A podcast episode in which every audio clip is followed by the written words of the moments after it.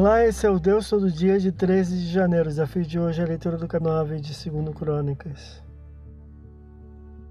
A rainha da terra de Shebar, Malkat Shevar, uma líder monarca etíope e yemenita, visita o rei israelita em Jerusalém com extensa comitiva, a fim de constatar sua fama, testando-no após o que testemunha que é, na verdade, maior que a fama que ouviu.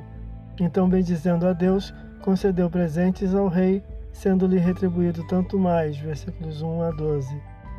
Era tributado anualmente ao reino 666 talentos de ouro, algo próximo a 23 toneladas, além de outras fontes de riqueza. Versículos 13 e 14. Com as quais foram confeccionados pavês e escudos. Versículos 15 e 16 além do riquíssimo trono de marfim coberto de ouro, versículos 17 a 19, assim como as taças da corte, versículo 20. Salomão excedeu em riquezas ou sabedoria a todos os reis, versículos 22, com ouro, além de outras riquezas trazidas quer pelos mesmos em visita anual ao rei, quer pela frota naval junto a de Irão, amigo rei fenício, versículo 21.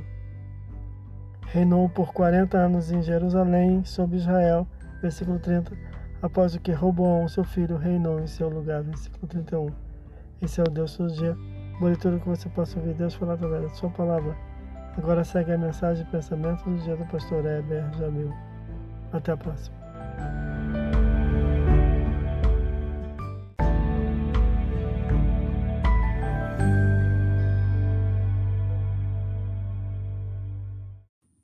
Pensamento do dia: problemas difíceis de se resolver precisam ser abordados com muita oração e ação nas questões menores que podem ser feitas.